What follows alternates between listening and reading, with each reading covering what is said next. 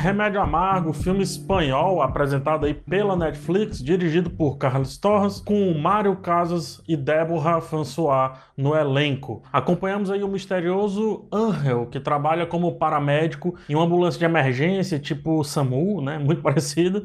É, após sofrer um acidente, a sua vida muda completamente e ele também leva a vida de sua companheira, a Havana, a mudar completamente também. Angel é ciumento por natureza, de uma maneira doentia, e, dada a condição na qual ele se encontra, ocupa a cabeça destruindo a vida de outra pessoa é, com as suas paranoias. O roteiro trabalha muito bem como que os ciúmes e a paranoia agem na mente do ser humano.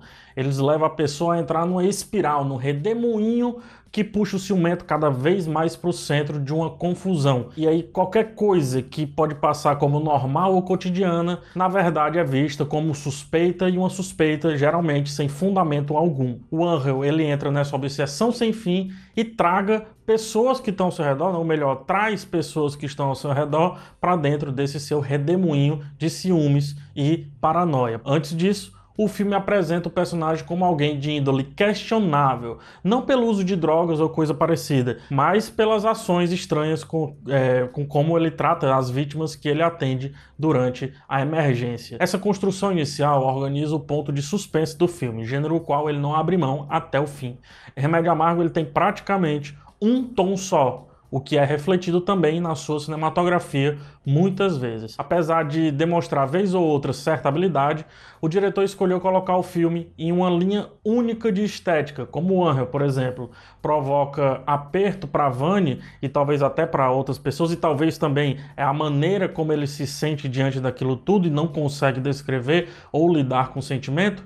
A fotografia aposta em planos geralmente fechados e que valorizam de alguma forma a falta de expressão do protagonista, né, do Angel, colocando aí num espectro de quase uma psicopatia. Curioso que, depois de sofrer o acidente, a câmera permanece na mesma altura de antes, fazendo com que o protagonista, agora em uma cadeira de rodas, esteja no terço central do plano. Geralmente a cabeça dele está alinhada mais ou menos onde fica o meu nariz. Ou seja, nós, espectadores, sempre somos colocados como superiores àquela pessoa que, segundo o roteiro, não tem escrúpulos. Porém, a pergunta que eu deixo é: é todos que assistem esse filme merecem esse ar de superioridade diante do Angel? A gente sabe que não.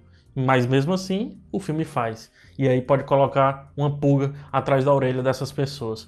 Feito para incomodar, o roteiro repete várias vezes as mesmas situações de cena, buscando talvez mostrar como que uma prisão funciona na cabeça do aprisionado. E aí tenta também colocar o espectador naquele cenário frio e quase mórbido. É um cenário de cemitério, eu diria. A frieza do roteiro impacta também no filtro azul usado ali na iluminação e depois na pós-edição.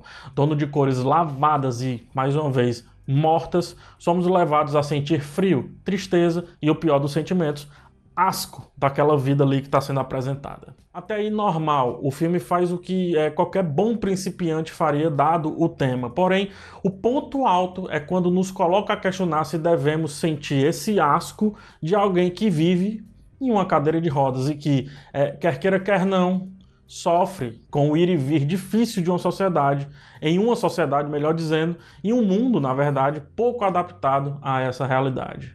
É nesse momento que o filme ele abre o escopo da lente, nos permitindo ver não mais o rosto do paranoico Angel, mas sim a sua dificuldade, por exemplo, de subir em um ônibus com a cadeira de rodas ou de mudar da cadeira para a cama. O filme ele sequer volta nas sensações criadas lá no primeiro ato, quando estava estabelecendo a índole, a índole questionável do seu protagonista. Sendo assim, sem querer, eu me peguei com pena dele. Um pouco de pesar da situação, e vez ou outra eu me colocava de volta na estrutura sórdida do personagem, né? Enxergando o personagem da maneira sórdida como o filme gostaria que a gente enxergasse.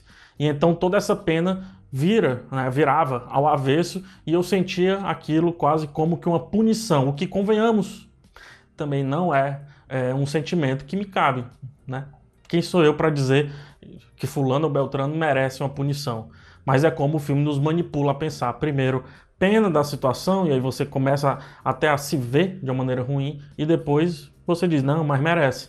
Mas mesmo assim, quem somos nós para julgar? É, o ponto baixo do filme passa da linha mediana e salta aos olhos a falta de destreza em lidar com as cenas mais ágeis propostas pelo texto. Fora isso, por vezes o texto é estragado pela atuação variante do Mário Casas, no caso, no Mário Casas, no caso, o protagonista, o Angel, né? Em resumo, ele manda muito bem fisicamente ao retratar uma pessoa com deficiências físicas, mas eh, não brilha quando precisa atuar é, com texto, entregando então uma modulação de voz além do ponto quando precisa confrontar algumas pessoas pelas quais nutre irritação, ou seja, ele fica caricato. E isso quebra um pouco a barreira do suspense verossímil que o filme estava tentando construir, ou melhor, estava construindo de fato, né? Fazendo então parecer vez ou outra com um tom novelesco no sentido pejorativo do termo. E isso acontece muitas vezes nos filmes latinos, tanto filme brasileiro, filme espanhol, filme mexicano e por aí vai, né? É, quando tenta exagerar um pouco, ser um pouco mais eloquente com o texto, aí o tom novelesco aparece e nem sempre cabe na situação. Outro ponto negativo é como que o filme se fez caber em uma história que definitivamente não precisava da sua duração para ser contada. A falta de mais personagens interagindo com a trama central e de alguma guinada no ponto certo que mudasse várias situações transformou o segundo ato, por exemplo, em um ciclo quase sem fim das mesmas coisas. E, e sim, é, eu pareço tá me contradizendo porque eu disse que isso faz o filme nos colocar naquela sensação de prisão.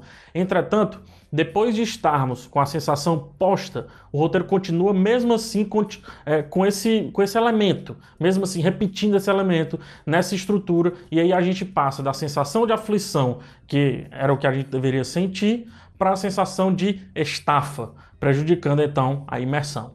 Vez ou outra, eu quis saber a duração do filme durante sua exibição, o que para mim representa perfeitamente isso que eu tô falando, né? Cansaço. No fim, assim, temos um filme que vem se encaixando bem no padrão Netflix. O cinema espanhol ele tem caído como uma luva para Netflix. O cinema geral, não estou dizendo o grande cinema espanhol, tá?